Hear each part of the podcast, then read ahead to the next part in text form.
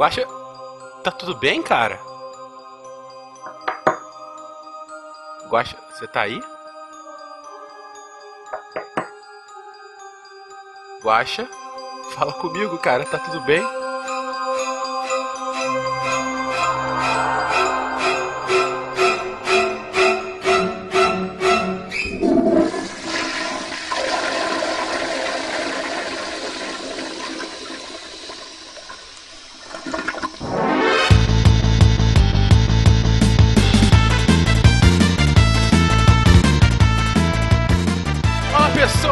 Fernando Malta Fencas, diretamente de São Paulo. E eu pergunto à mesa: a regra dos 5 segundos vale intoxicação alimentar? Não. Eita. No Brasil isso não funciona, porque aqui ninguém respeita regra nenhuma. Lá fora, sim, as bactérias Americano. Ficam lá aguardando. Primeiro mundo. E gente, aqui é o Werther de Vila Velha Espírito Santo. E depois que eu passei 10 dias fazendo o número 3, eu nunca mais comi maionese. Eita. Beleza. Eu tenho até medo. Foram 10 dias de número 3. E assim, eu não desejo isso pra ninguém. Olá, pessoas. Aqui é a Jujuba de São Paulo. E graças a um churros, eu entrei na melhor dieta da minha vida. Meu Deus, gente, tá um pior que o outro. No meu caso foi a maionese. Ué, mas é intoxicação? Uai. Tudo bom? Aqui é o Fernando Maia, de Moarama. E hoje nós discutiremos como a diarreia pode ser mais rápida que a velocidade da luz. Se tiver associado à tosse, então, hein? Vixe! Tossiu, não dá nem tempo de acender a luz. Caraca. Queridos ouvintes, eu sou o Tarek Fernandes de Anápolis e quem inventou a maniçoba foi Oi? Já toquei? A maniçoba? O que, que é maniçoba? Maniçoba é um prato típico paraense em que você cozinha ela por uns sete dias, porque ela é feita da mandioca brava. Se você não cozinhar, você morre intoxicado. Nossa senhora. Ah, que tá. ideia. Tipo baiacu Beleza. também, né? Sashimi de baiacu. De Gaspar Santa Catarina, que é Marcelo Guaxinim, e todo banquete de rei pede um trono e um balde depois. Meu É. Deus. Você está ouvindo o SciCast, porque a ciência tem que ser divertida.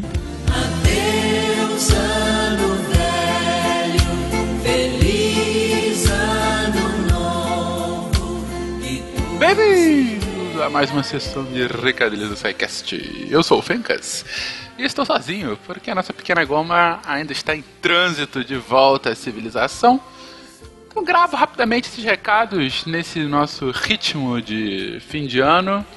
Vocês já devem ter visto Roberto Carlos, já devem ter ouvido muito Simone, e nesse momento devem estar vendo todas as retrospectivas possíveis e dando um tchau nesse ano gostoso e muito amoroso que foi 2016. Mas falando sério, o único recadinho pra mostrar aqui pra vocês, gente, é relembrar que temos no final agora de janeiro a nossa Campus Party 2017, a décima edição da Campus Party. E o Deviante, o SciCast em específico, o Deviante como um todo vai estar lá, vai estar lá em peso. É, vai estar lá uma massa de gente, tanto para as palestras quanto para nossa bancadinha. Então, se você tiver afim de ir na Campus Party e ainda não se inscreveu, a hora é agora. Tem ali o link para você se inscrever. Coloca lá o código do SciCast para ganhar um descontinho especial. Ah, e se você quiser é, ouvir as nossas palestras, a gente tem lá 15 opções de palestras que a gente está tentando ser aprovado. Por favor, inscrevam-se nessas palestras. Mesmo que você não esteja na própria campus, mas se você for um campuseiro, tiver lá login no site, vai lá, se inscreve. Isso mostra que o público tá afim de ouvir aquilo. Então é isso, gente. Não vou mais me enrolar aqui. Vão na campus, ouçam esse episódio maravilhoso. E. Bem, cuidado com o que vocês comem. É agora, hora de final de ano, a gente quis fazer esse pequeno lembrete para vocês. Já devem ter enchido um pouquinho a pança no Natal. Ah, podem enchê-la ainda mais no Ano Novo, mas só tomem cuidado para que você não estrague a sua festa. É isso, fique com o episódio. Até semana que vem.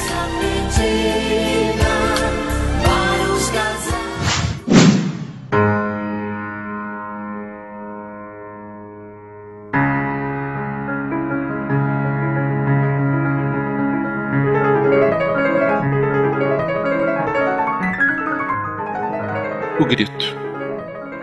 O destino cruzou o caminho de Dom Pedro em situação de desconforto e nenhuma elegância.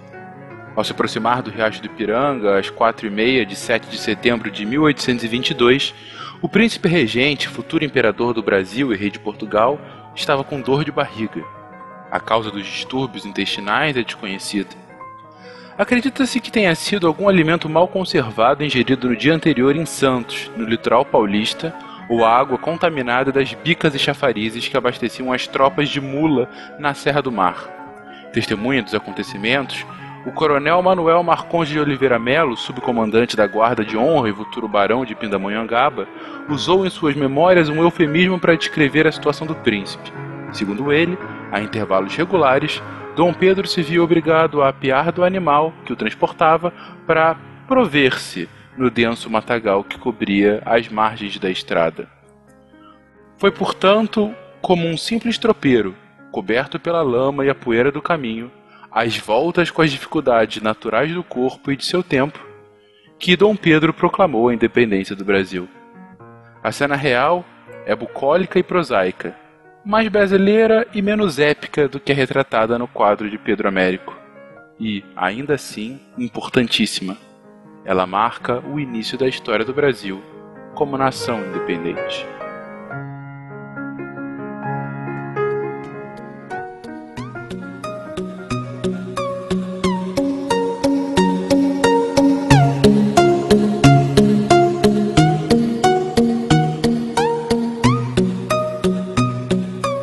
Mas a gente passou, então, no último episódio a gente falou sobre Natal. Sim. E agora que a gente tá lidando com as consequências do Natal, né? O que mu- muitas vezes pode vir. E nos preparando pro Réveillon, hein? Não, não Olha se só esqueça que beleza, né? Depois do Réveillon falaremos sobre fígado. Vai ser um episódio especial.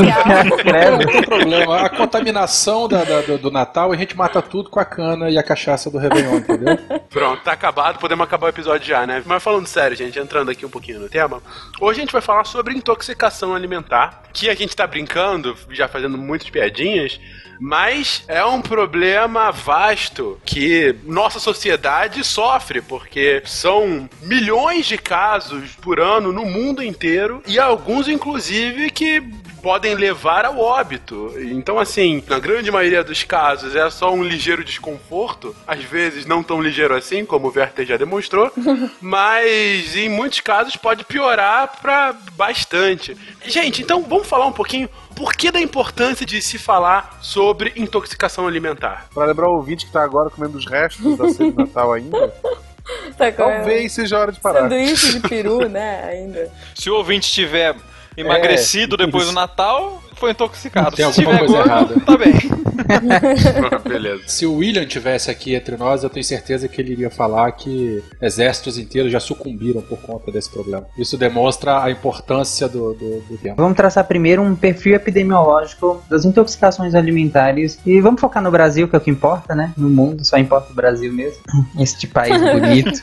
Claro. Então vamos começar um, um- primeiro um perfil epidemiológico, depois a gente entra no, de fato o que, que é intoxicação alimentar. Segundo dados do Ministério da Saúde brasileiro, dados atualizados agora em dezembro de 2016, de 2007 até 2016, o Brasil teve 6.848 surtos de intoxicação alimentar. E surto, claro, mais de uma pessoa que foi contaminada mais ou menos no mesmo ambiente. E desses, houveram mais de 120 mil doentes nesses 6.848 surtos e 111 óbitos, ou seja, 0,09% de óbitos relacionados à intoxicação alimentar. A maioria dos casos de intoxicação alimentar foram na região sudeste. Acho que intuitivamente deve-se pensar que é mais na região um pouco mais quente do país, só que pela densidade demográfica também acabou que, que fica a maioria dos casos na região sudeste. E a maioria desses surtos de intoxicação alimentar é em casa. A notificação geralmente é a primeira, ah, desenvolvimento de sintomas, geralmente a pessoa está em casa e produtos geralmente também consumidos no, em casa. Que louco, achei que fosse mais da rua. Esses dados todos é de gente que procurou ajuda, né? Não tá contando o cara que só teve, sei lá, um, um problema e resolveu É. com, sei lá, com, com mascando folha. É, é, é a questão da subnotificação, a gente vai falar daqui a pouco. Dos alimentos que foram incriminados como os responsáveis por essas intoxicações alimentares, e aqui eu tô falando dados ainda de 2007 a 2016 no Brasil, quase 70% não foi identificado. Então, a maioria esmagadora a gente não sabe quais foram os alimentos responsáveis por essas intoxicações alimentares. Depois dessa grande parte que não foi identificado, são alimentos mistos, ou seja, a pessoa fala comer, sei lá, um prato em algum algum lugar e alguma coisa assim. Então não, não é muito específico. E depois a água, claro que é o mais comum. E depois da água, ovos, e leite, doces e aí sim carnes. Então a maioria a gente não consegue identificar qual foi o alimento de fato responsável pela intoxicação. Até porque, né, Tarek, eu acho que pode ser uma mistureba, tipo, torta de geladeira. Você vai pegando todos os restinhos que tem na geladeira, bate no processador e faz uma torta. Como que você vai identificar o que, que fez mal ali no meio? É complicado, né, identificar de fato. Mas em muitos casos até daria para identificar, mas Mas a pessoa também não sabe é, dizer, a pessoa né? mesmo não sabe dizer, não, não, não sabe em que momento foi, porque às vezes o sintoma, o sintoma pode começar imediatamente após ela ter comido, imediatamente que eu falo uns, uma meia hora talvez. Daquela fisgada. A briga de aquele suorzinho frio do, do lado do, do canto da Ou, testa. ou assim. algumas horas depois, depende de algumas especificidades que a gente vai falar daqui a pouco. O cara pega aquele x-salada gigante com três carnes, bacon, maionese e acho que é alface. O Tarek comentou mais cedo que a maioria dos casos estão concentrados na região sudeste. E existe uma coisa interessante que, além dessa localização né, da- das principais casos ou da maior quantidade de casos, existe também uma variação sazonal na ocorrência. né? Então, por exemplo, em regiões litorâneas, a incidência desse tipo de doença ela ocorre muito mais nos meses de verão. Aqui no, no Espírito Santo, onde eu moro, também é um exemplo claro disso. Aí. Durante o verão existe uma campanha maciça em todas as cidades litorâneas para que não sejam consumidos alimentos que não sejam industrializados na beira da praia. Então aquela empadinha que o tio vai servir lá duas, três horas, o camarão que foi frito na noite anterior, Marisco fresco.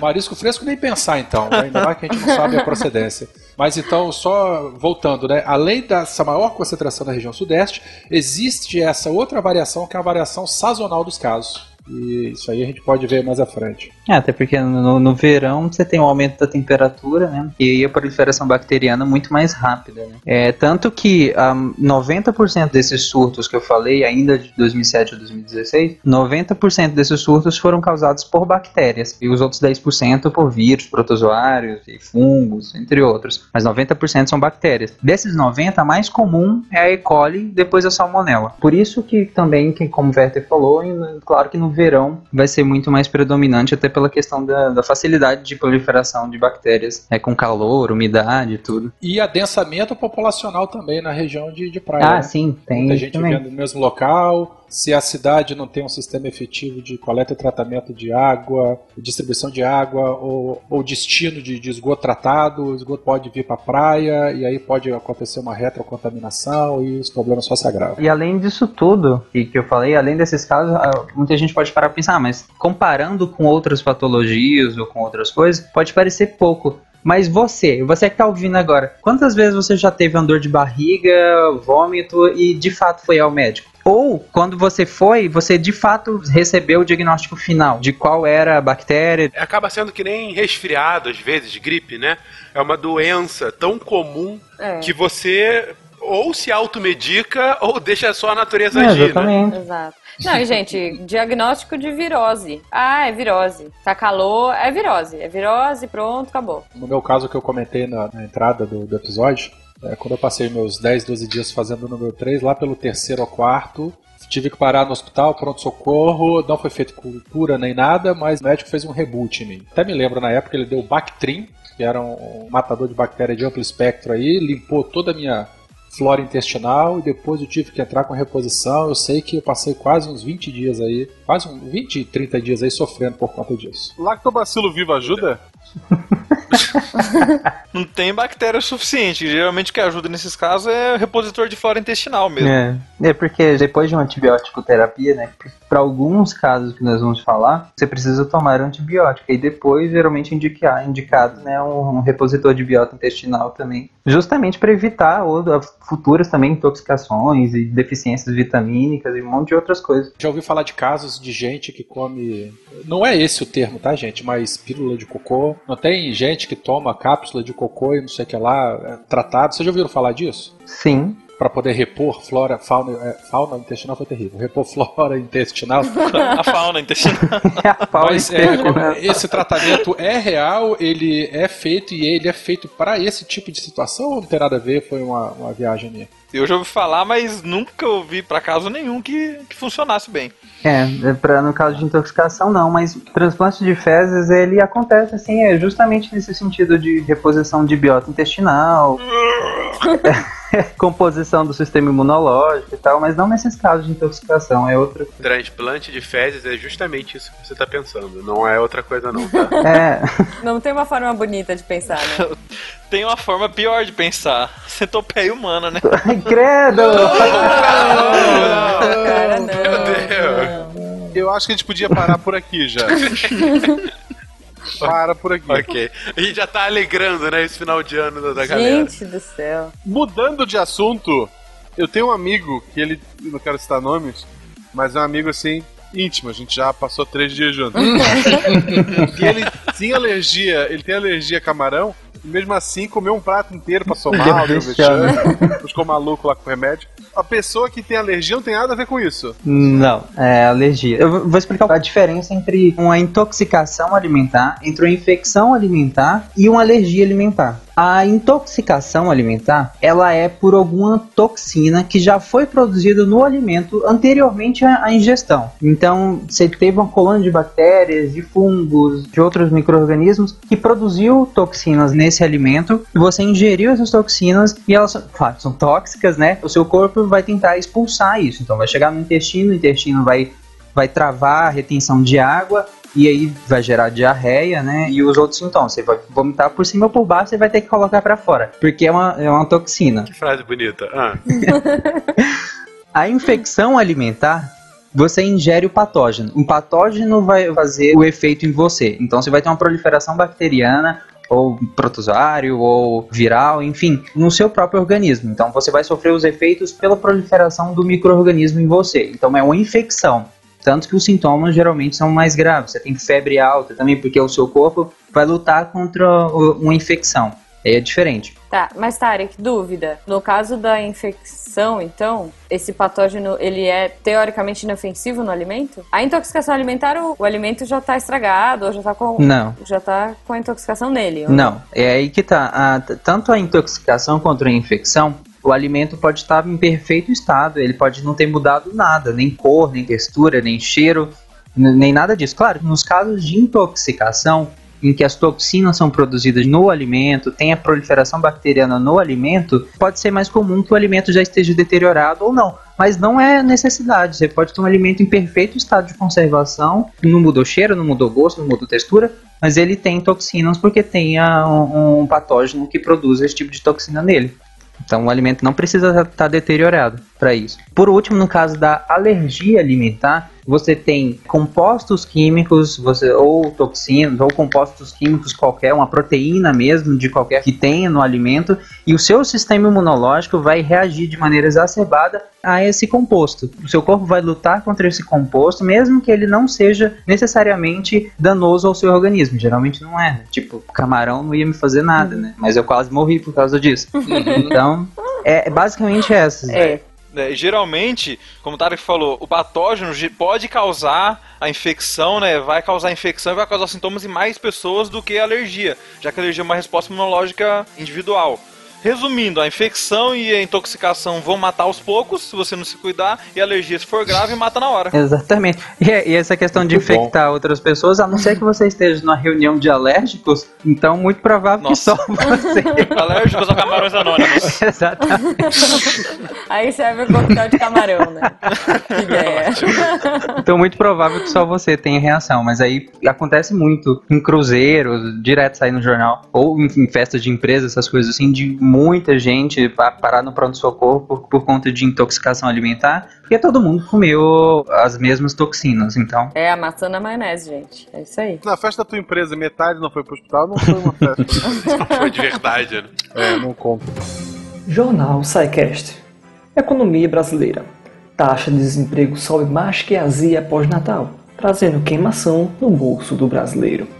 Então, um conceituado de onde é que vem essa infecção. Gostei desse resumo que o meu xará deu agora. Infecção e intoxicação vai matando aos pouquinhos, enquanto uma alergia vai matar na hora. Mas ao mesmo tempo, infecção e intoxicação acaba tendo um efeito muito mais abrangente do que uma alergia, que é mais direcionado àqueles que são alérgicos. E uma outra boa definição pra gente lembrar: infecção baseado sempre num patógeno e a intoxicação é a ingestão de uma toxina.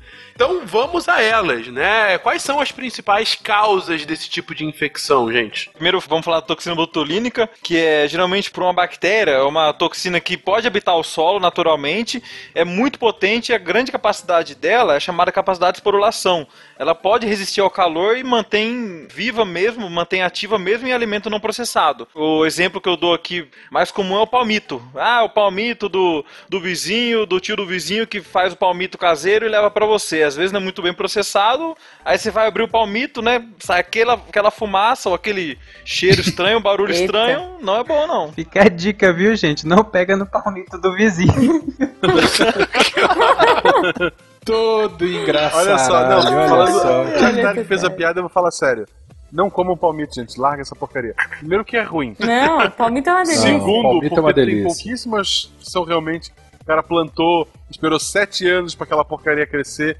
A maioria é o cara invade a Mata Atlântica, derruba um monte de árvore que não tem É nada a ver. predatório, né? É completamente predatório. O cara tá destruindo o pouco de Mata Atlântica que a gente tem pra catar essa porcaria. E eu repito, é uma bosta. Fale por você. Eu gostava, agora eu tô com peso na consciência. Amenizando um pouquinho a fala do Guaxa. Primeiro, o palmito é gostoso, não desdenhe do palmito.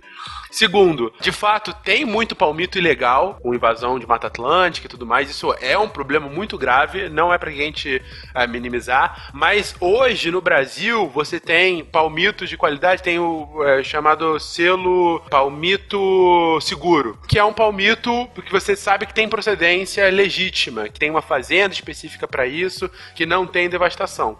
Agora, uma preocupação que você tem que ter no supermercado quando você vai comer palmito é ver se ele tá boiando ou não. Um palmito que não tiver boiando naquela aguinha é um palmito que tá estragado. É possível que você, que você venha a ter alguma intoxicação se você consumir esse Né, E palmito. uma dica também na hora de abrir o palmito. Se na hora de abrir a, a tampa da lata do palmito e perceber que ele sai com muita pressão, significa que provavelmente ele pode estar contaminado também. Isso é uma dica pra qualquer tipo de alimento em lata. né? Saiu o gás. É, se primeiro saiu o gás. Não, primeiro eu gostei que você fala, se fizer barulho. Se fizer barulho quando você abrir, é que tem algum Se problema. tiver estufadinha, a tampa tá bem Isso, estufada. estufar. Gente, não é um refrigerante. Não pode estar amassada também. Exatamente. Não consuma nada enlatado que esteja com a, a lata, nem, nem que seja levemente amassado. Isso significa provavelmente que houve algum tipo de reação lá dentro e o alimento não está em suas perfeitas condições. É, e a assim, questão da lata estufada, gente, só lembrando, é por conta da proliferação bacteriana dentro da lata, né, que é um meio de cultura que durante a, a divisão celular ocorre liberação de gases e aí pode estufar a lata. Voltando ao exemplo do Malta, do selinho de qualidade Palmito Feliz. Se você tá no Brasil, você tem essa opção. Se você está fora do Brasil, num país em que as regras não são seguidas, lá existe muito produtor que tem essa porcaria desse símbolo, tem meia dúzia de pé de palmito, compra palmito de gente que tirou ilegalmente e coloca ali no meio dos legalizados. No Brasil isso não acontece porque tem um selo proíbe, mas em outros países isso é bem comum. gente. Então não comam palmito. Adorei a ironia. Vamos lá. Pode estar presente também, não só nos enlatados, mas em defumado, qualquer alimento em conserva, porque geralmente esses alimentos não atingiram uma temperatura tão alta que conseguiu destruir os esporos da toxina botulínica. E é uma grande fonte de contaminação. Geralmente, quando você tem o caso relatado da toxina botulínica, notificado e confirmado, é uma emergência de saúde pública, já que tem risco de contaminar os outros. Então você tem que buscar quem foi um dos primeiros contaminados, qual foi o alimento que causou aquilo, para poder outros não se contaminarem já que é uma doença bem grave. E só lembrando também, a toxina botulínica tem uma chance muito grande de causar doença grave e nas crianças, por isso que os pediatras e médicos em gerais não recomendam que crianças menores que um ano consumam mel, já que tem o risco de ter toxina botulínica e a criança se contaminar. Qual é o risco de contaminar os outros? Na verdade, sim, o risco contaminal não é você passar para os outros a contaminação, mas geralmente é um alimento que várias pessoas comeram. É o palmito da salada do Natal. É isso. Ou o palmito, aquele palmito que fica lá no, no por quilo que custa bem caro na hora que você coloca no prato. Por quilo vai ter. E para prevenir a infecção pela toxina botulínica, né, a contaminação, você tem que, claro, evitar os alimentos suspeitos de contaminação, enlatado, alimento conservado em óleo, defumado, fruta ou vegetal em conserva, ou alimento não processado, ou principalmente quando você não sabe de onde vem o alimento. É aquele alimento, o famoso alimento caseiro, o palmito caseiro, o pepino em conserva caseiro. O dogão do de Osasco. Adoro. O, o- O dogão não, mas a maionese do dogão, dogão com certeza. Não, a salsicha que fica lá a semana inteira, a maionese suspeita, a saladinha que Nossa. sabe-se lá quando. O dogão tem todas as principais causas, Isso. praticamente. E dá, e dá pra pôr passas também. Se tu pedir, tinha põe passas. Não, não, não, não. É versão natalina. Versão natalina do dogão. Tá com umas Mas brincadeiras à parte, isso aí mata. Sim. tá? A pessoa Sim. fica com paralisia do, do diafragma e fica sem respirar e morre por insuficiência respiratória. Então, muito cuidado. Mas, mas, Ju, eu vou fazer uma sugestão para que a gente passe todas essas toxinas e depois a gente venha montar esse dogão da Isso, pior com forma possível. Ao invés de salsicha, foi um palmito. Fechou, fechou. Não, vamos fazer. Vamos fazer o dogão da o intoxicação. dogão da intoxicação. Salsicha em conserva. Aquela mini Salsicha em salsichinha conserva, exatamente. De uma lata esmagada, sabe? Isso, salsichinha em conserva, O picles. pão vencido lá do final da E que padaria. o tiozinho do dogão, misteriosamente, não tem nada que conserve. Não, e tipo, dá uma raspada no mofo do pão. Ó que beleza. Raspa o mofo do pão, salsicha em conserva, picles, pepino, uva passa, versão Não natalina. é pra mim, é pro amigo. Põe um camarão. Camarão. Gente, milho, ervilha e ovo de codorna em cima, né, também. Gente do céu. E aqui em São Paulo, como não pode deixar de ser, purê de batata, né? Tem alguns lugares que a galera come dog sem purê de batata, mas aqui a gente come com. Purê de batata, purê duvidoso, sei lá, desde quando. Feito com leite duvidoso. E o tiozão do dogão contaminado também, né? Ele contaminado com bactéria debaixo da unha. Não, a mão dele toda Gente podre, o do suor escorrendo da bacia onde ele vai mexer o Ele caldo. cuspir no negócio. E pra arrematar tudo, só abrindo aquela latinha com mijo de rato na beirinha, assim, né? Nossa. É, aí pega logo uma toxoplasmose, credo. Mas voltando aqui pro botulismo, o grande problema dele, além dos demais, né, que ele, ele é comum também às outras, que pode causar vômito, diarreia também, mas o problema aqui é que a toxina botulínica, ela vai impedir a transmissão nervosa em alguns músculos. Alguns músculos muito importantes, como o diafragma, por exemplo, e até o músculo cardíaco também. Então você pode morrer porque você simplesmente não consegue ventilar, você não consegue respirar, porque ela vai essa toxina ela vai paralisar o seu músculo e você não vai conseguir. Tanto que o tratamento para botulismo é você conseguir inativar essa toxina ou impedir que seu corpo absorva essa toxina. Então, por isso a intervenção tem que ser rápida, para impedir que o seu corpo absorva mais toxina, podendo te levar a óbito também. Mesmo sendo uma bactéria, gente, o tratamento não é antibiótico, porque você não vai matar a bactéria. O problema é que é a toxina. Como eu falei aqui, é uma intoxicação alimentar, não é uma infecção alimentar. Uhum. E a toxina é tão potente, mas tão potente do botulismo, que você colocando ela numa seringa em quantidades pequenas, injetando na face de uma pessoa, você consegue deixar o rosto dela paralisado, por exemplo, pela Exatamente. plástica durante meses. Olha aí. Botox. É o É o Botox. famoso Botox. Botox. Exatamente. Botox. Que loucura, cara. Que loucura. Botox é, é injetando palmito nas pessoas? Surra Não, de é palmito na cara. pegou o negócio contra palmito que tá um- Uma surra de palmito na cara da pessoa. Ok, ok. Tá. Próximo, a gente tá aqui falando da toxina estafilocócica. Que- Quem Bonito, é essa de nome nome, tão bonito, gente? Toxina estafilocócica, ela provém da bactéria chamada Staphylococcus aureus. Ela é bem presente, principalmente em vários tipos de alimentos, como creme, bolo, cobertura de bolo, ou produto feito com ovo, carne, frango, atum, maionese, tudo que você pode colocar no dogão, tá lá. Geralmente acontece Nossa. como? O cozinheiro tá contaminado, a bactéria fica presente no dedo dele, ou na, debaixo da unha dele que ele não lava, ou não limpa direito, ou na narina. Então ele vai lá, tá fazendo o dogão e coça o nariz e volta a fazer o dogão. Aquele sanduíche natural, né? De Dá aquela limpada no assim. salão, né? E continua fazendo o. E, Geralmente o, a toxina estafilococcus não está relacionada ao alimento industrializado, já que você industrializar, conservar ele, você consegue é, desativar ele. Então é, é o alimento caseiro ainda, é o dogão. Ai, porque eu não como nada industrializado, tudo que eu como é natural, é tudo do bigode. Do tio do bigode. Como é, que- como é que tu tem certeza que ele não compra de fora? Não, porque viu o pelo do bigode dele junto. Eu fico morrendo de rir esse pessoal natureba que não come industrializado, mas aí ou vai morrer por intoxicação ou vai morrer por é, é, é, contaminação Tristeza. por metal pesado. Não, tristeza não, contaminação por metal pesado na carne do peixe, do atum. Ouvintes que agora ouviram isso do Werther, pega aquele episódio que a gente falou de açúcar. Se eu não me engano, eu dei alguns dados sobre síndrome metabólica relacionada ao consumo de alimentos industrializados e compara com a epidemiologia dos, dos- das pessoas que consomem alimentos com- e, e têm intoxicação alimentar. Fica a dica. Falou o cara que saiu de casa uma vez na vida, foi pra São Paulo, Quase morreu por causa do comeu camarão. camarão e quase morreu. Ok. É, é esse cara que vocês estão ouvindo, gente. Enfim. Tá, e o que que acontece então, gente, com esses estafilococos aí? Você comeu e aí, o que acontece? Seguinte, geralmente seis horas depois você vai começar a apresentar os sintomas inespecíficos de uma intoxicação ou, infecção alimentar. Náusea, vômito, dor abdominal, pode ter associado a diarreia, a Que é o febre. número 3. Que é o número E geralmente o sintoma pode desaparecer em até 8 horas. E apesar de ser bactéria, não está indicado antibiótico terapia, já que ele é o que a gente chama de autolimitado. Em poucas horas ou poucos dias, você só entrando com sintomático, ou às vezes só se tratando bem, você não vai ter nenhuma outra complicação. Até porque é pior você usar um antibiótico porque é uma coisa que é mais rápida, é mais leve, né? E o perigo maior, assim, as medicações que seguram um pouco a diarreia são vendidas sem receita. Então, qualquer um pode chegar lá e comprar uma medicação, por exemplo, um Imosec, onde você toma e fica praticamente 24 horas sem fazer o número 3 e não consegue tirar aquela bactéria, aquela toxina de dentro de você. É, e aí, principalmente quando é infecção, também é, fica pior o quadro, porque o organismo tá te falando que ele tem que colocar aquilo pra fora, ou ajudar a colocar aquilo pra fora. Quando você segura, cara, começa uma proliferação bacteriana, ou mesmo concentração de toxinas dentro do seu próprio organismo, pode romper o seu intestino. Tantas vezes tu se perguntou assim, ah, por que eu aprendi tal coisa na escola? Aquela tua professora de educação física lá no pré, que brincava de vivo ou morto, era pra te preparar pra isso aí.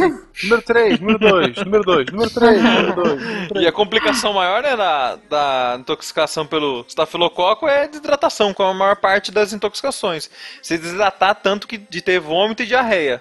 Geralmente tem que fazer um tratamento de suporte só para essa pessoa não desidratar, ou com hidratação oral ou hidratação venosa, soro mesmo com medicação. Então é mais de boa. Então, É, é mais de boa, até porque os sintomas, o Fernando falou que geralmente após 6 horas, mas também pode ser que comece bem rápido, tipo uma hora depois, e dure algum poucos dias aí. Como o tempo é curto, a pessoa não procura, não chega a se preocupar o suficiente para poder fazer uma coprocultura, que é um- uma cultura das fezes. Mas a complicação aqui também é uma complicação mais leve, né? Mais branda. Poxa, se você se hidratar bem. Isotônicos são recomendados? Porque tem essa, né? A galera começa a desidratar, vai tá com isotônico na. O isotônico ele é basicamente rico em eletrólitos, né? Só. Aqui você vai precisar de um pouco mais que só eletrólito. E glicose também, vitaminas também. Aquele soro caseiro. Sim, funciona melhor do que você gastar com Gatorade. É, eu acho que o pior problema, assim, que, eu vejo na prática é que crianças muito pequenas, que as mães entopem de isotônico. É prejudicial, já que a criança não tem um, um rim que funciona o suficiente para poder lidar com aquele monte de eletrólito. É, além da quantidade de açúcares também que são Ao altos. invés da mãe ajudar, ela tá atrapalhando e acabando com o rim da criança com aquele isotônico. Então o melhor que tem é o soro caseiro. Tá, e água de coco? E água de coco. Água de coco. hum. O meu pai tinha um remédio caseiro pra isso aí, pra diarreia, que era água, vinagre e farinha. Não, não. Ou tem a variação, ó, água, vinagre e limão. Maisena com limão. É, minha avó me dava maisena com Ai, limão. caramba, não, gente, não faz isso. não mesmo. Funciona. Meu pai dizia, vou lá fazer o vinagre com farinha. Não, eu tô bem, pai. tô bem. Passou, Velha passou. tática. Jornal SciCast. Esportes. Atlético Intestino ganha novos reforços depois da cagada desse ano. Um deles é o jogador Sal de Frutas. uma doença que hoje não é tão falada e não tem tanta complicação, já que o acesso ao serviço de saúde está mais fácil. Então a pessoa consegue procurar um pronto atendimento, fazer um soro endovenoso, então não tem uma complicação tão grande. Já que para tratar desidratação a gente consegue tratar bem no Brasil. E se você quiser fazer um soro caseiro bem rápido, bem barato e bem eficaz, na verdade, a receita é bem simples. É um copinho de água, uma medida de açúcar e uma de sal, uma medida de açúcar mais ou menos uma colher de sopa e uma medida de sal mais ou menos uma colher de chá. E aí você mistura com a água e bebe. É, é bem simples, gente, e não menosprezem essa receita, que ela de fato ajuda em casos mais severos de desidratação. Se você for num posto de saúde próximo à sua casa, geralmente eles te dão também um medidor. É um medidor próprio para você medir o açúcar e o sal. Tem a quantidade exata de que você vai usar. É, a maior parte dos postos de saúde também tem um envelopinho pronto com isso. Então você pega o envelope e coloca dentro de um litro de água, lembrando que a água tem que ser filtrada ou fervida. Na hora de beber, tem que beber de pou poucas quantidades, porque você ingerir muito de uma vez só também pode induzir o vômito. A próxima toxina depois dessa, que também tem a sintomatologia muito parecida, é a toxina do bacilo cereus. Ela, pelo próprio nome, ela é mais comum em cereais, e amido, arroz, e aí molhos que usam amido, ou almôndegas que usam amido também, e aí massas que também usam, que são a base de cereais. Ela mesma sintomatologia, vai causar vômitos e náusea. Aqui sem febre, porque ainda é uma intoxicação alimentar, então não é comum ter febre em intoxicação alimentar, porque o seu corpo não está lutando contra um patógeno e aparece mais ou menos duas a quatro horas depois que você ingere o produto contaminado. É, e assim, então talvez deve ser daí que, que as nossas mães falavam, não, não come o macarrão cru. então, talvez deve ser daí a, a sabedoria popular que falava não comer Não pode? macarrão cru. Né, vai que, né? Mas Olha é tão aí. gostoso. Catar aquele tablete de miojo assim, jogar o pozinho por Meu- cima e mandar Caramba, ver. não, não, faz isso, gente. Não faça. Mas é tão Não gostoso, como né? miojo. É co- é, Cozinha ele. Não, não come miojo. Não come miojo. Come palmito, mas não come miojo. que horror. A gente tá começando a entender a pirâmide de nojo do guacha, né, de comida.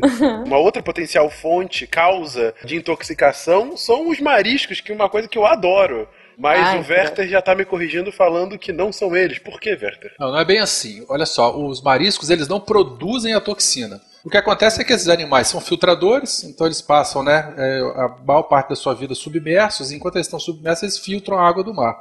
Então, caso exista algum patógeno ou alguma toxina presente na água do mar, ela vai ser concentrada dentro desses mariscos. Esses mariscos eles chegam a filtrar assim dezenas, alguns centenas de litros d'água do mar por dia. Vocês têm que ver que ele é uma, como se fosse uma bomba concentradora de tudo que existe na coluna d'água. Né? Então, se o marisco está numa água poluída, a poluição vai estar concentrada nele. Por isso que não é recomendável comer ostra, sururu, mexilhão, perna-perna cru, porque principalmente se a gente não sabe a procedência dele. É porque, por exemplo, se tem um, a coluna d'água ela está contaminada com coliforme fecal ou coliforme termotolerante, esses animais eles vão acumular também. E aí nós vamos comer bactérias aí patógenos que vão fazer mal pra gente. Especificamente toxina, né, existem quatro grupos principais, que são as paralíticas, neuropáticas, diarreicos e tóxico-encefalopáticas. Essas toxinas, volta a falar, não são produzidas por ela, pelos mariscos. Estão presentes na coluna d'água por conta, na maioria das vezes, de dinoflagelados, que são organismos microscópicos, né, ou, ou microalgas que estão presentes na coluna d'água. Então, esses dinoflagelados na coluna d'água que liberam essas toxinas que vão ser concentrados dentro do, do- da carne, do- dos tecidos Por dos favor, mariscos. diz pra mim que se chama dino congelado porque no microscópio parece um dinossaurinho. Dinoflagelado. não é dinossauro, não. É um bichinho que parece que tem um único flagelo, ou dois. E é dino só porque alguém gostava de dinossauros. É, É isso aí, exatamente. o George da Peppa Pig, Batsu. Aí você começa a ver as referências do Guacha, né, por conta da filha. Mas vai, continua. Ué, O pai tem que acompanhar isso tudo aí. Exatamente. Essas diferentes toxinas vão causar diferentes manifestações. As paralíticas podem causar náusea, vômito, paralisia de nervo craniano, paralisia de musculatura respiratória. Né, as outras, as tóxico-encefalopáticas, ah, essas sim podem causar né, manifestações gastrointestinais, dor de cabeça, casos de amnésia e assim por diante. Ai, gente, então, não, não come. V- vamos combinar assim? Não come, não, Não, precisa. marisco é uma delícia. Ai, gente. Marisco é Não, não, delícia. pode comer, pode comer. O ideal é que não se coma cru. Ostra, como é que vai comer ostra? Oh, uma delícia, meu amigo. Você É faz delícia, ela gratinada hoje- com queijo por cima, que é um absurdo de, de gostoso. Crua com Ah. limãozinho. Quê? Só. Ai, Com limão. Falou, falou o cara que mora longe do mar, não? A questão de comer marisco cru, o ideal é que você coma marisco que você saiba a procedência, o que infelizmente é muito difícil para saber se ele veio de uma água suscetível ou não. Que em Goiás é ótimo, né? Você acha fresquinho. É, veio de Brasília. do lago. do, da- do Lago Paranoá, marisco de água doce. Ou uma outra sugestão é que você coma marisco que sofreu um, pré-tratamento de eliminação dessas toxinas. O que, que o pessoal faz? Geralmente marisco de cultura eles passam por tanques onde a água é limpa, então esse animal fica uns 3 ou 4 dias apenas filtrando água limpa e eliminando o que tiver que ser é, eliminado de seus organismos. O organismo passou por esse tratamento, ele seria, né, daria para ser utilizado para comer cru. Aí não haveria tanto problema. né? Ou senão, né, você não seguiu isso daí, mas você já comeu, passou mal e esqueceu. Então, às vezes você... é o Inception do, do marisco. Você come, esquece, come, esquece. Ah, porque traz amnésia Traz também. amnésia. É, verdade. Caramba, que triste isso. É verdade. Isso. Muito Black Mirror, né? É muito Essa- Black Mirror. Pô, Essa amnésia do Tu sai marisco. do banheiro, você vê aquela bandeja de marisco ainda pela metade. Hum, tô com uma fome, não sei O porquê. pior, tu tá de costas pra privada com a calça riada e pensando, eu já fui ou eu tô indo?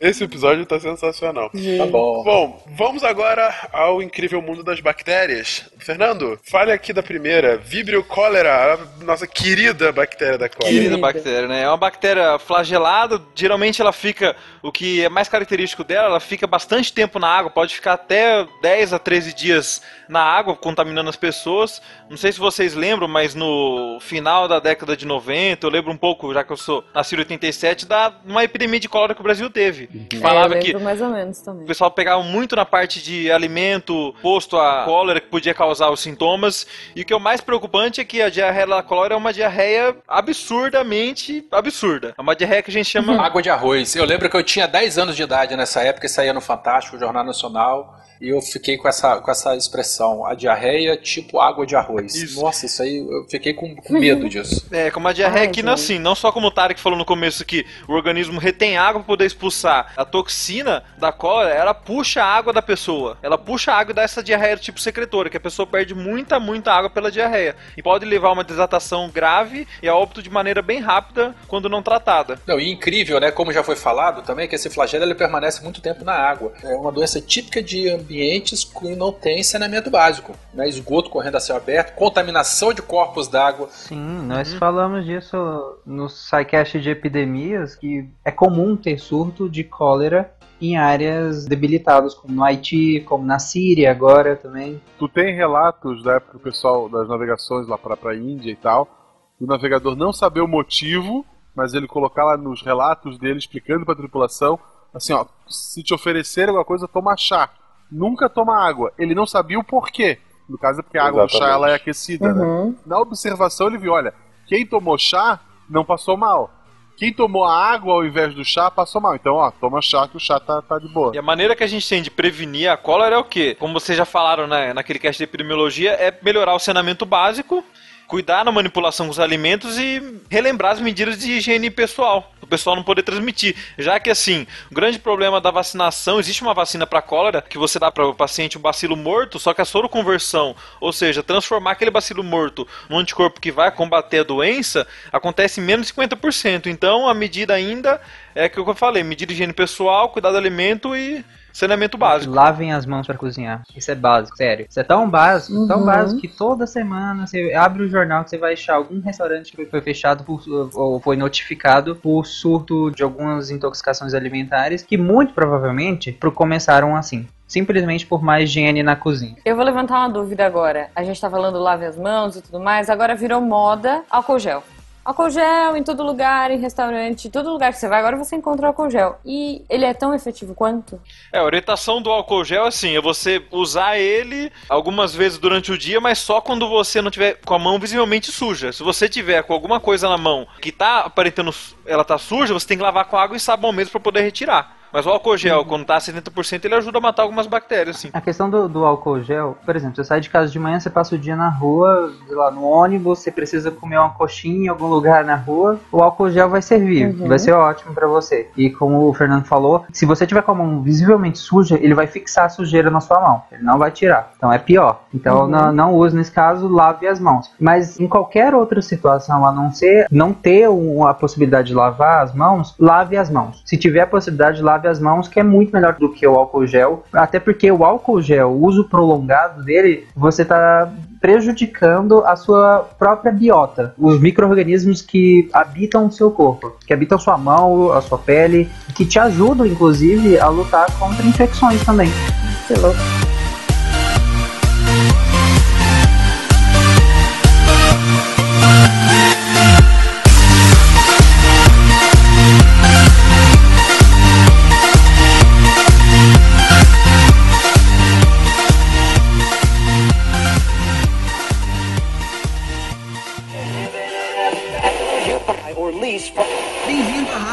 3.0. Monetize conteúdo em áudio, anuncie, ouça. Presencie o nascimento de um mundo feito de som. cloudradio.com.br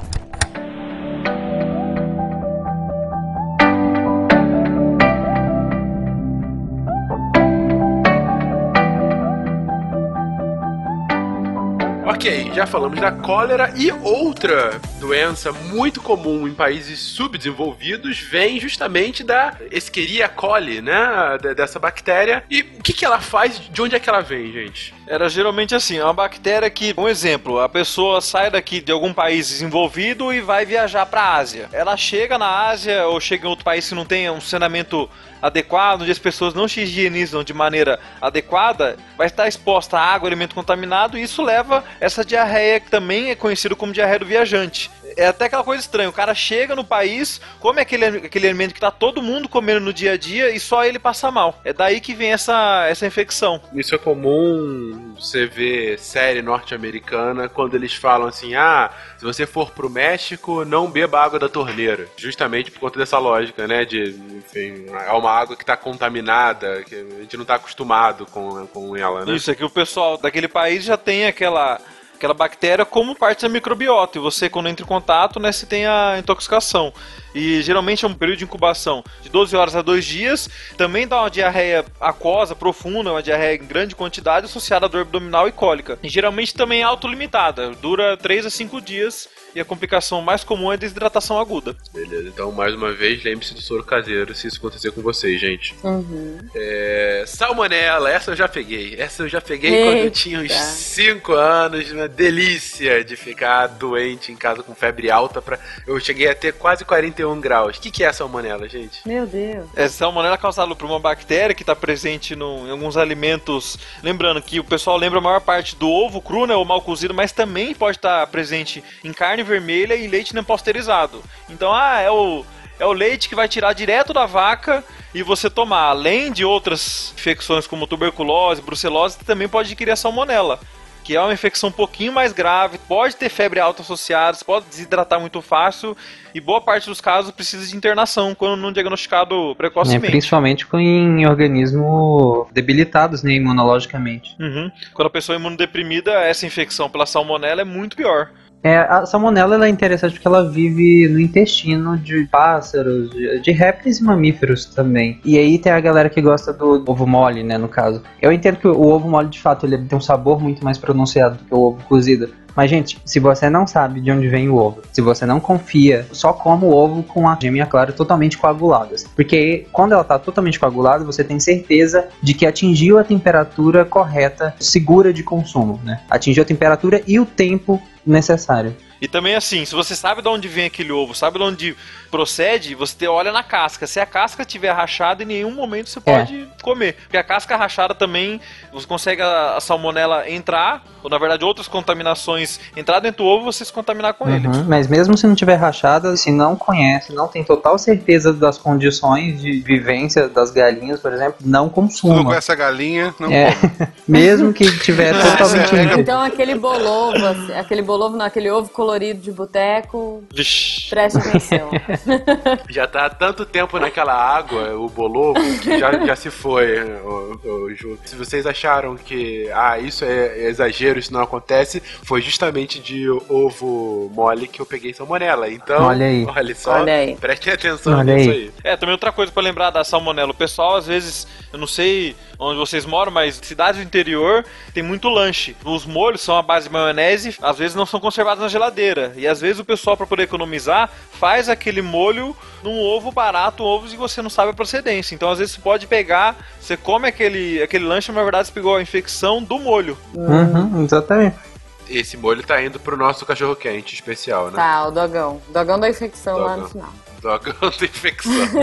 Não, não só a maionese, mas o molho holandese também, que é um molho de gemas também. Várias outras preparações. Então cuidado com o ovo cru. Quando você tá no boteco e vai na estufa e pede o kibe, o cara balança a mão assim e fala assim: não, isso aqui é um ovo. É, que as moscas todas voaram, não coma. Eu tinha pensado nessa, pensei, nessa essa é meio antiga, né? E- Obrigado, velho. Eu sou antigo. Eu sou, eu sou um senhor já com barbas brancas. Você falou de ovo e de Ásia, e aquele ovo, ovo preto? Ai, não, Se você- que horror. Que enterra. Ele é um chinês, né? Que você fica enterrado, eu sei qual é, meu Deus. É uma especiaria, né? É, e tem uma outra coisa de ovo que apesar das nossas geladeiras virem com porta-ovos na porta, porta-ovos na porta, ó, a redundância. Mas na verdade a gente tem que guardar os ovos no local mais interno da geladeira possível. Porque fica abrindo e fechando, né? Exatamente, a variação de temperatura é muito grande. E o leite também, né? Dizem que leite não é legal deixar na porta da geladeira. É, eu- como esses elementos eles são muito sensíveis e a gente já viu os diversos motivos, ovo, leite, derivados, né? Eles têm que ficar na parte mais interna da geladeira, onde as mudanças de temperatura são menos intensas. O que, que eu ponho na porta, então? Água, Água. água, Água. ketchup e qualquer outra coisa. Pensa assim, nem a cerveja você vai colocar na porta, que ela vai ficar meio quente. Pois é. Então imagina o Então, ovo. Guaxa, sabe o que você pode fazer? Já que você tem a Malu de desculpa, você pode encher aquele porta-ovo de Kinder Ovo, cara. Olha aí. Nossa. É, esse tipo de alimento você tem que guardar na parte mais fria da geladeira. Lembrando que o ar frio ele é denso, ou seja, ele cai. Então a parte mais fria da geladeira é a parte de baixo da geladeira. naquela gavetinha. É, e, na em cima da gaveta embaixo. é a parte mais fria, porque na gaveta ainda tem a parte de plástico que impede um pouco o ar frio entrar, então lá dentro fica frio, mas não tanto quanto imediatamente em cima da gaveta. Na primeira prateleira em cima da gaveta. É a parte mais fria. A minha geladeira é aquela que é de invertida. E aí? O freezer é embaixo? O freezer é embaixo, é. Pede é, pro né? Jujubão virar ela. É, geralmente o funcionamento vai ser o mesmo. Também tem essa geladeira, não vai ter nenhum problema, não. Porque a, a saída de ar dela, do ar frio dela, vai ficar na, na parte superior dela, justamente pro ar cair e gelar toda ela. Nós falamos até agora de várias intoxicações alimentares que, por mais que seja extremamente desconfortável, vômito, diarreia, cefaleia, entre outras coisas, com suporte básico você não morre, exceto botulismo e outras intoxicações. Então, com suporte básico você sobrevive com desconforto de alguns dias. Mas é é aí que é interessante. Tem algumas pesquisas que surgiram já há algum tempo e hoje em dia já estão aprimorando, que estão associando mesmo esses episódios transitórios de intoxicação alimentar a outras doenças. Por exemplo, vários anos depois de um surto que teve na Espanha em 2005, esse surto, 65% das 248 vítimas que relataram né, no surto, elas relataram sofrer dores ou rigidez nas articulações ou nos músculos, em comparação com o grupo controle, que foi só 24%. Ou seja, no grupo controle, 24% das pessoas relataram essas dores. Já no grupo de pessoas que tiveram é, intoxicações alimentares nesse surto, 65% relataram essas mesmas dores.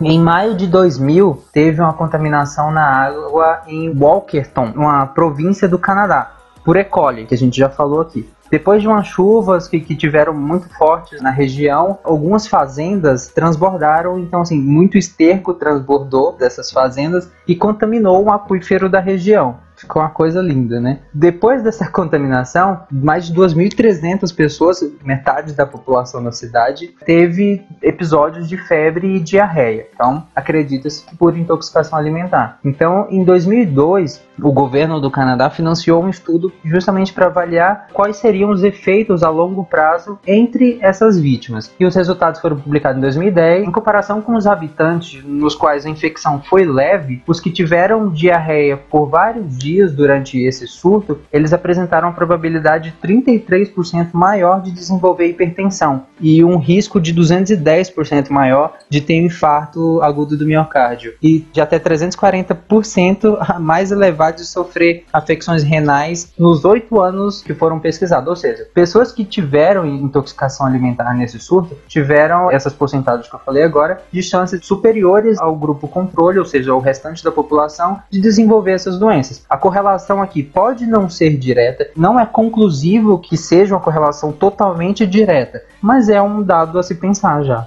Ou seja, além da infecção e da potencial caganeira, você pode estar estragando o seu corpo como um todo. Estragando a tua vida. Tá estragando a tua vida. É, Gente. ponto. Pense nisso.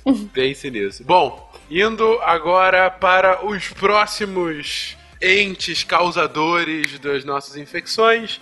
Os vírus, esses entes que estão vivos e não estão vivos, são os famosos entes quânticos. É, primeiramente, a hepatite A. O que, que a hepatite A nos faz, gente? Antes de hepatite A, só queria novamente parabenizar o Tarek pelo tema de Natal que ele escolheu. Só pra... O Natal já passou, gente. Depois de amanhã já é 2017. Então, relaxa aí. Pra entrar bem o ano, né? Com o pé direito. Porque 2016 foi um ano tranquilo. Vamos lá, hepatite A. A hepatite A é causada por um vírus, existem vários tipos de vírus de hepatite, o A, B e o C.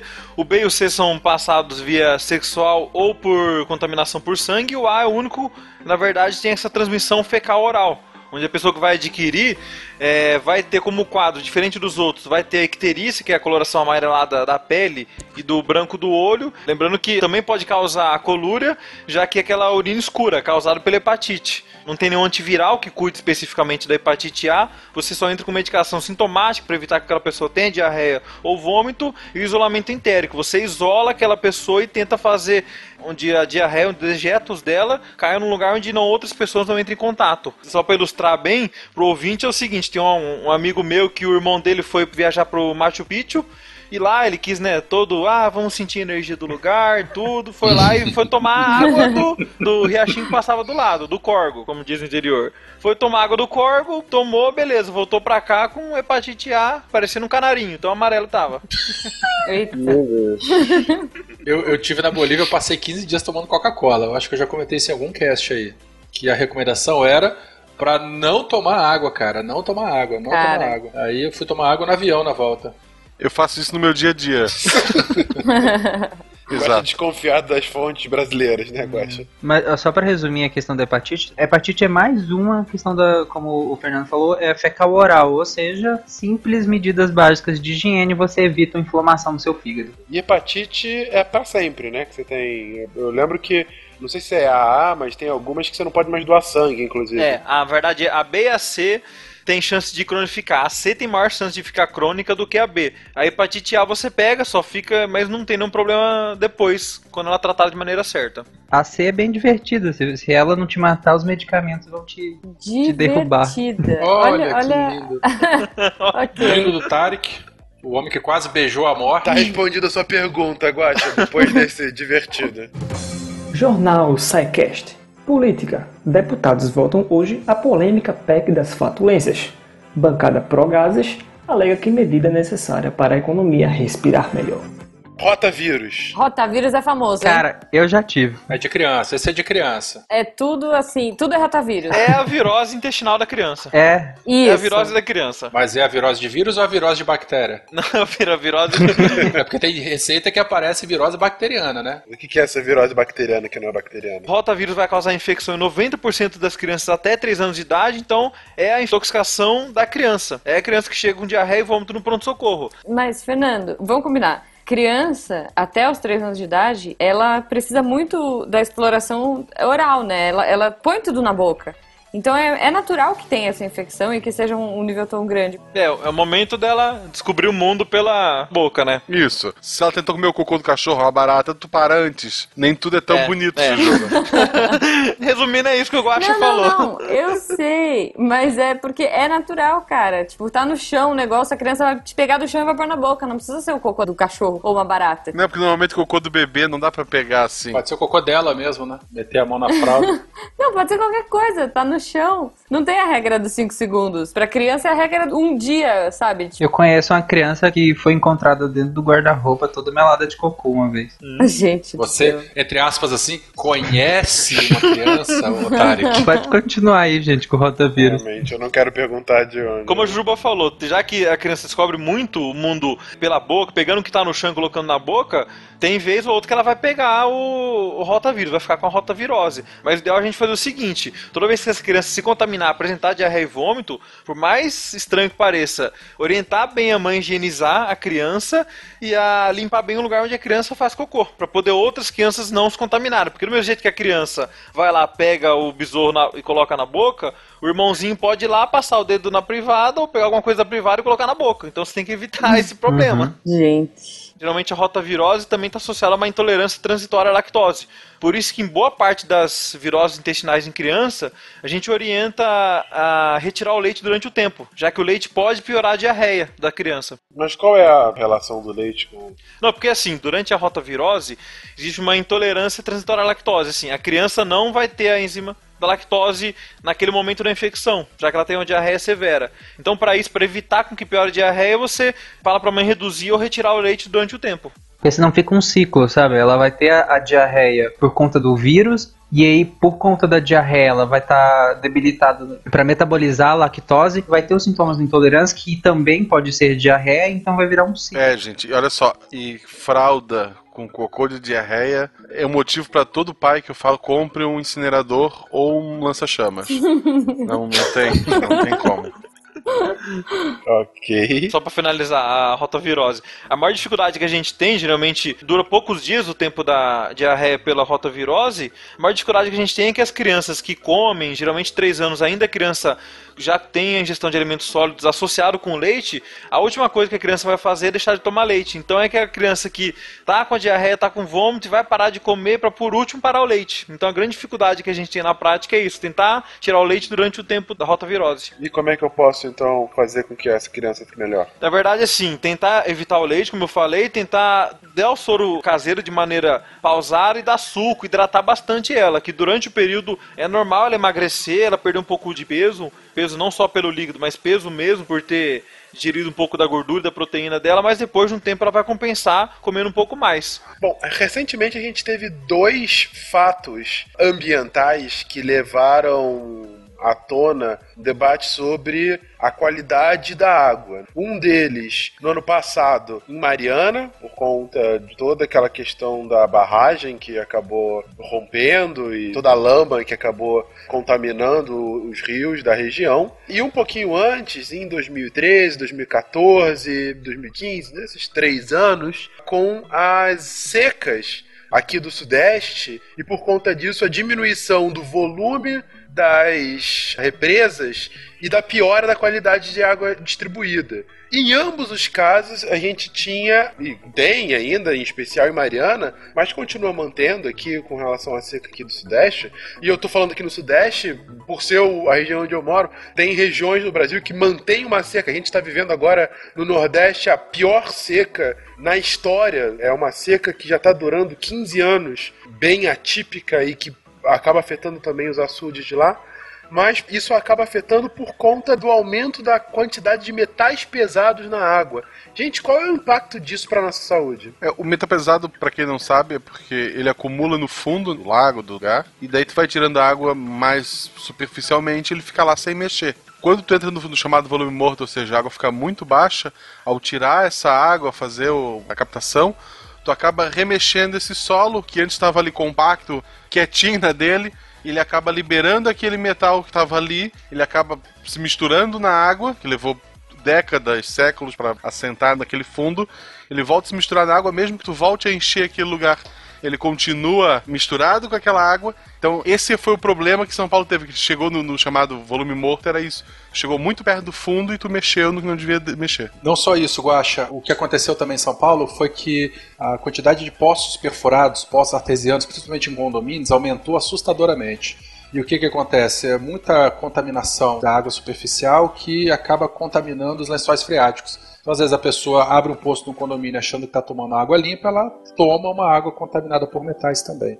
A questão de metal, a gente tem basicamente três, três ações assim nos organismos. Alguns grupos de metais eles são neurotóxicos, eles vão degradar a- as células neurológicas e vão se manifestar nessas todas as doenças aí associadas, Parkinson, Alzheimer e assim por diante. Existem aqueles metais que podem se acumular em alguns tecidos, em alguns órgãos, né? Então a gente tem, por exemplo, o arsênico que ele acumula no fígado e acaba causando a cirrose. E tem um outro tipo também de, de manifestação que os metais eles causam degradação do DNA.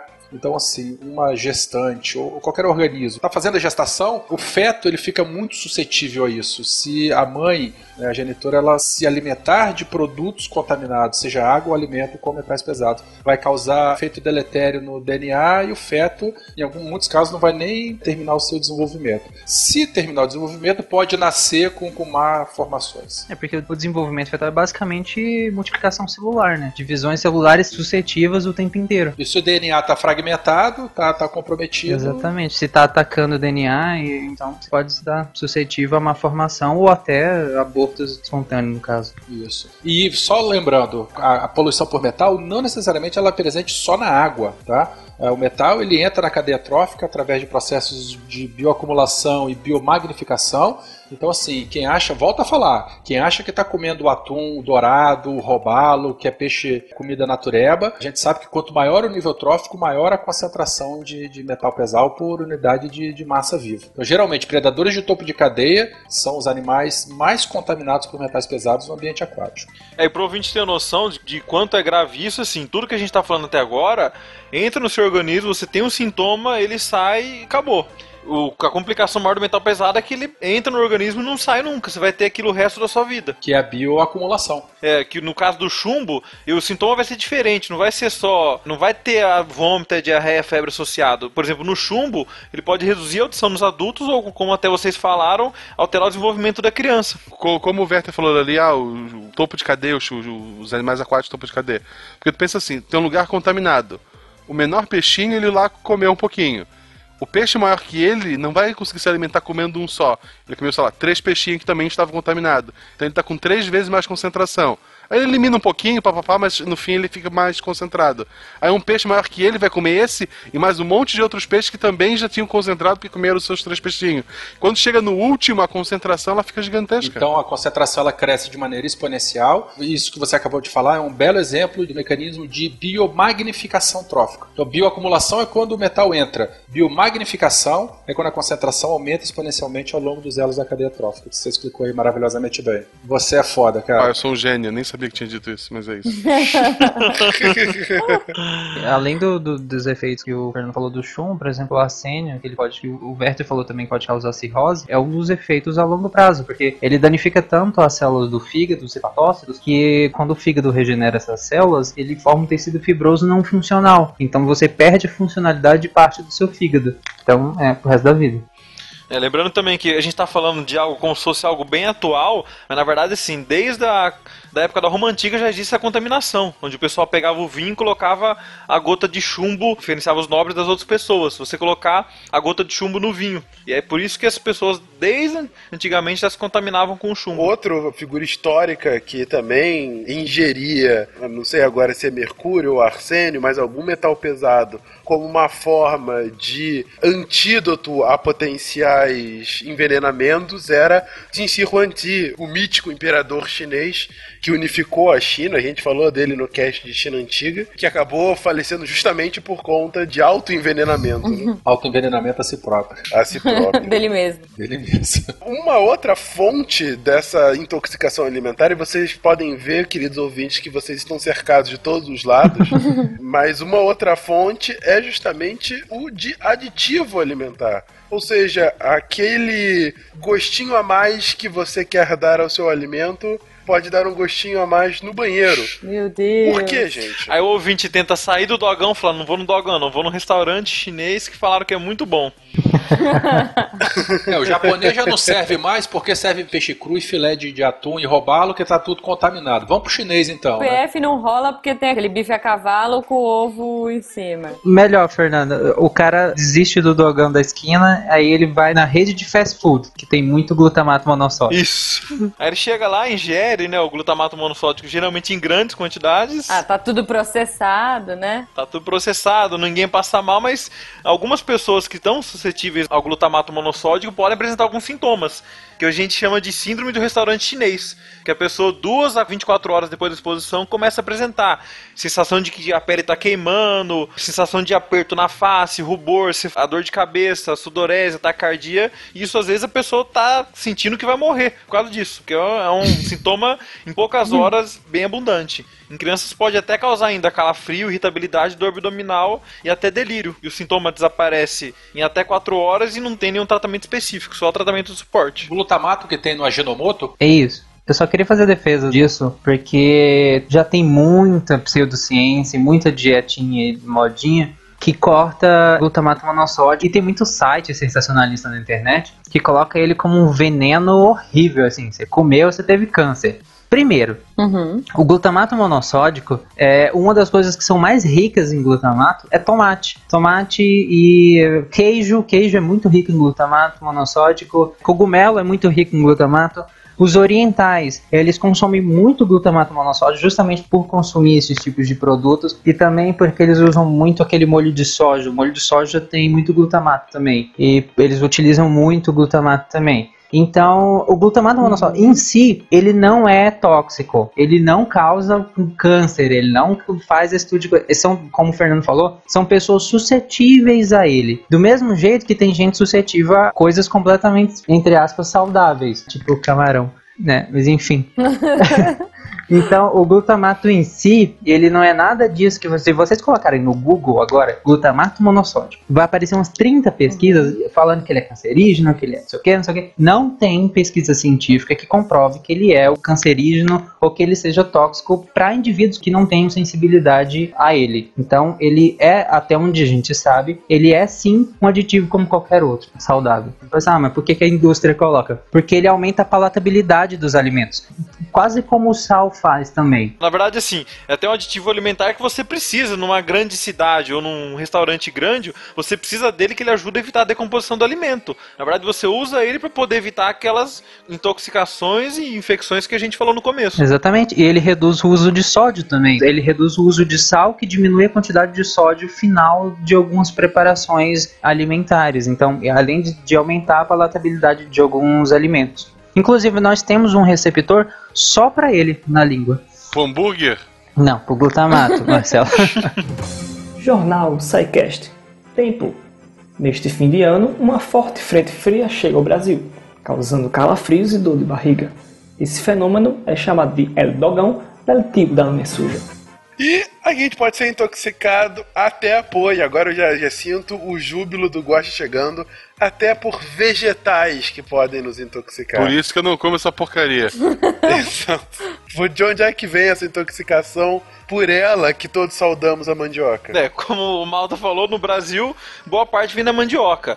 Na verdade, assim, a mandioca é um alimento cianogênico. Quando ele entra em contato com o suco gástrico, essa enzima, essa molécula do glicosídeo cianogênico, ela é hidrolisada, ela é quebrada pelo suco gástrico, libera açúcar, libera cianidrina. E na verdade, a cianidrina está relacionada à quantidade ingerida e quanto do cianeto é gerado. E como a gente sabe, o cianeto não faz bem pra gente. Então, toda vez que a pessoa consome esse alimento, ela pode ter essa intoxicação pelos alimentos cianogênicos. Na mandioca, o grande problema é o seguinte: é que boa parte das contaminações ocorre porque talvez na hora do preparo, na hora de escolher a mandioca, a pessoa não soube escolher a mandioca certa. Porque na verdade, assim, tem a mandioca, a chamada mandioca brava, que é a tóxica, e a mandioca comestível. Ambas possuem a capacidade de causar intoxicação, ambas são cianogênicas, mas só a brava que você consegue ter essa característica um pouco mais realçada. Inclusive, a minha abertura, como eu expliquei lá no início, é em relação à maniçoba. A maniçoba é feita justamente dessa mandioca brava. O tucupi também, que é uma coisa extremamente deliciosa, também é feito da mandioca. Mas a, maniçoba ela tem que ficar cozinhando por sete dias para justamente inativar esses compostos. Mas se por acaso você deu o azar de comer uma mandioca brava sem esse tipo de preparo, quais são as consequências potenciais? Assim, além da náusea, vômito, da dor na barriga que é comum às outras intoxicações, pode causar ainda fraqueza, contrações da musculatura de forma irregular, agitação, confusão mental e pode levar até a morte. Então, se você comeu a mandioca e sentiu alguma coisa diferente, corre pro hospital mais cedo possível. Uhum, corre pro hospital. E, gente, não coma maniçoba na rua, sério. É uma dica que eu dou. Desculpa se você, ouvinte, vende maniçoba na rua, mas os outros, gente, não come. Sério, desculpa, não come. A maniçoba é o, é o dogão? É o dogão É. lá? É como contra o dogão ou É o não? dogão do Pará. É tipo isso tem mesmo. Tem, tem na rua, tem tipo lugarzinhos menores que vende maniçoba na rua também. É, não, eu nunca tive Eu, coragem eu de tô me comer. sentindo aquela dona Bela na escolinha do professor Raimundo. Como assim? Que eu não consigo pensar nada não pornográfico pra maniçoba, desculpa. Muitas plantas têm essa questão tóxica, né? Como a, a própria mandioca, que apesar de ser muito consumida também, tem uma planta que é conhecida como cavalinha também, ela é extremamente hepatotóxica, então se você comer vai lascar o seu fígado. Várias outras plantas co- comuns, assim, tem muitos compostos tóxicos que geralmente são inativados pela preparação do alimento, mas, por exemplo, tem uma coisa que acontece com alguns vegetais que é a contaminação fúngica. E aí esses fúngicos, eles, eles liberam as micotoxinas, que são os toxinas dos fungos, e o problema dela, por exemplo, a mais conhecida é a aflatoxina. E ela não é inativada pelo calor. Ela é extremamente estável e resistente ao calor. Então, por mais que você ele- eleve muito a temperatura da preparação desses vegetais contaminados por esse fungo, né, por essa toxina desse fungo, não vai adiantar. Por exemplo, ela é muito comum em amendoim, e aí seja na lavoura mesmo ou no armazenamento do amendoim. E não adianta torrar ele. Mesmo depois de torrado, eh, essa toxina ainda vai estar presente, então tem que ter muito cuidado, no caso aí, o produtor rural, né? Tem que ter muito cuidado na, na produção desse amendoim e você também no armazenamento desse amendoim. Se tiver o fungo do amendoim, se você armazenar de maneira errada, esse fungo vai proliferar e vai produzir cada vez mais essa toxina. E ela pode causar cirrose também, é associada a câncer no fígado, hemorragia nos rins, ela também é bem tensa. Comprar do tio que vende na minha rua e comer ele cru não é bom, então? Ah, tanto faz, cru ou torrado, né? Então a gente tenta, na praia, fugir do cara do camarão, tentar fugir do marisco, ah, vou comer É. então amendoim. Só que não. Eu, eu preciso de colesterol bom. Aí disseram pra comer amendoim. Não, mas esses amendoins industrializados, geralmente é claro que eles não vêm contaminados com nenhum fungo, nem nada disso. ok. É a mesma coisa que eu realmente comprava do tio que Não, ele rua. provavelmente compra no casquinha, supermercado. E os industrializados, eles passam por tratamento e tem controle. Se tiver o, o selozinho do Ministério da Agricultura, Cara, vem num saco transparente. aí, aí eu sinto muito. Bom, basicamente a gente falou que cuidado para comer alimentos que vêm de latas, cuidado para comer alimentos que- manipulados por pessoas que colocam o dedo no nariz, cuidado com massas que não estejam bem cozidas, cuidado com mariscos. Cuidados com água contaminada de várias formas, da sua casa ou fora da sua casa. Palmito do vizinho. Não coloque a mão no palmito do vizinho. A mandioca da rua. Cuidado com carnes vermelhas, e leite, ovo, cru ou mal cozido. Cuidado com alimentos que tenham vírus, e aí são todos. Cuidado com beber água em São Paulo, perto da seca ou próxima região de Mariana. Cuidado com sazon e coisas similares a aditivos alimentares. E cuidado com vegetais como um todo, em especial mandioca e também amendoim. Ou seja, tá fácil de comer, Tá, gente. tá sussa, tá sussa. É, vamos viver de luz solar. não, é, não, não dá porque dá câncer de pele Puta nessa que porcaria. Boa parte de tudo que a gente falou, se a gente destilar isso tudo, é quase com- prestar atenção nos alimentos que, que você consome fora de casa. Cara, você não come no dogão, cara, não come. Mesmo que você seja é daquelas gostoso. pessoas que têm aversão Mas é bom. gourmetização, ah, gourmetização isso e aquilo, mas vai naquele lugar mais limpinho, mais gourmetizado, entre aspas, é porque é é questão de segurança alimentar. E Para em casa, cara, cuidado em questão de na hora de preparar, é básico, por mais que pareça que é muita coisa, ai meu Deus, não vou comer mais nada. É simples, higiene, simples, simples assim. Cuide da sua higiene e compre as coisas, cara, com procedência um pouco melhorzinha. E se, se você desconfia da procedência, então pelo menos use essas coisas dentro de um aspecto saudável, um aspecto de segurança alimentar, ou seja, a carne nunca mal passada, o ovo nunca se não tiver totalmente coagulado. Se você desconfia, faça a carne bem, mesmo se você gosta. Agora, se você gosta, então compre uma de procedência melhor que você possa fazer ela ao ponto ou mal passada. Os vegetais contêm sim muitos vírus e bactérias e você pode contrair uma série de intoxicações alimentares que nós comentamos aqui. É, se você não lavar os vegetais, que é uma coisa super básica, mas as pessoas simplesmente não fazem. As pessoas nem lavam as mãos, quanto mais lavar os vegetais. Mas lavem os vegetais, gente, lavem. E o, o indicado, inclusive, pelo Ministério da Saúde, é que você lave os vegetais com água corrente e coloque de molho na água com, com solução de hipoclorito. Hipoclorito é água sanitária, para quem não sabe. Inclusive no posto de saúde também tem o hipoclorito com a diluição correta para usar. Mas você pode usar hipoclorito normal ou alguns gotinhos só em alguns litros de água e você deixa os vegetais de molho também, justamente para matar o restante das bactérias e vírus que contém nas frutas. Então, por mais que pareceu complicado tudo que a gente falou, mas é porque é básico, são cuidados básicos. Higiene básica, lave as mãos. Tem uma, uma coisa que causa muita intoxicação alimentar, principalmente em restaurante, é a contaminação cruzada. Uma coisa, nunca lave frango, nunca lave carne, porque geralmente você manipula outros ingredientes na pia. E ninguém faz assim, ah, pega o frango, lava, aí terminou de lavar o frango, a pessoa vai lá e limpa a pia inteira com hipoclorito. Não, ninguém faz isso, né? Você não faz isso. Então, não lave o frango, não precisa. Ah, mas tá sujinho. Não, não tá sujinho, é melequinha do frango. Bota pra assar que vai ficar de boa, vai ficar gostoso. Então, não lave, porque quando você estiver lavando, você vai estar contaminando sua pia. Não adianta, você vai contaminar sua pia. E aí depois, quando você for manipular outros vegetais ali, ou, ou outros alimentos, você vá comer esses alimentos crus ou baixa temperatura, você vai contaminar. É isso que a gente chama de contaminação cruzada. É que nem o uso da tábua. Use uma tábua para carnes e outra para vegetais. Como é só carne? Não, não coma só carne, porque você lasca a sua saúde, aí você não pega intoxicação, mas você vai ter síndrome metabólica, um monte de Olha doença. só, olha só, vamos lá. Se tudo, se tudo pode te matar, come o que é mais gostoso e foda-se, pronto. Morra feliz. Vou comer o que é gostoso, morra acabou. feliz. Olha só, tu, tu morreu. São Pedro perguntou: Ah, tu morreu de que? Ah, é que eu comi folhas a minha vida inteira. Vão rir de ti, cara. Tu vai sofrer bullying pela eternidade. Os caras lá com churrascão. Morreu porra. de quê? Carne mal passada. né? Morreu do quê? Comi sashimi de baiacu. Oh! Fui num evento longe da minha cidade e comi camarão. Ou morreu de dogão, imagina. Aí é triste, aí é triste. Mas pior ainda, esse é corajoso. dogão, cara, não importa o que seja. Dogão é uma delícia. Não é, O cara, o cara que ficou meia hora dando sermão em vocês é um cara que deu uma garfada no camarão e disse: Hum, tenho alergia. Corta a cena, ele tá lambendo o prato antes de ir pro setor médico. Esse é o cara que tá ensinando você a comer. Exatamente. Esse é o cara. Pra quem, pra quem ouviu o Missangas, aqui- que cheio de calúnias da minha pessoa, é, não, eu não sabia que eu tinha alergia a camarão. Aham. Tarek, seu traidor, não fica fazendo propaganda concorrente. não. Eu faço apenas uma pergunta, Tarek.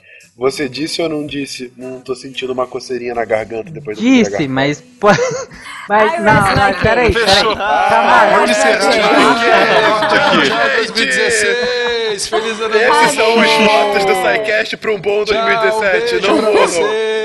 Não Tarek tá vivo! ê! 2017 tá aí. Lembra de pular o- as sete ondinhas com a camiseta laranja. Porque as cores não importam mesmo. É, não adianta porra nenhuma. Então se tu vai pular com uma laranja do SciCast. Se você sobreviveu à virada, ouvinte, se você sobreviveu ao Natal e à virada, vai ali e escreve no, no post pra É dizer que você tá aí. vivo. É, isso. Exatamente, porque ou, ou 2016 acaba, ou você acaba em 2016. Boa. É Exato. É tá isso aí. E se vai uma sugestão é pro encerramento do cast, é aquela música da Rita Lee, né? Tudo vira bosta. isso, isso. Sensacional. Vira bosta. Filé mignon, champignon, dom perrinhão, salchichão, arroz, feijão, muçulmano e cristão, a Mercedes e o Fuscão, a patroa do patrão, meu salário e meu tesão.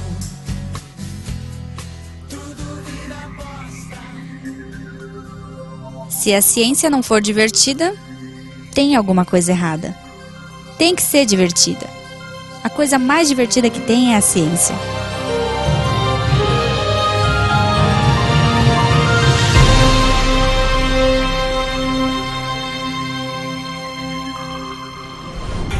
Este programa foi editado por Tapcast. Edições e Produções de Podcast.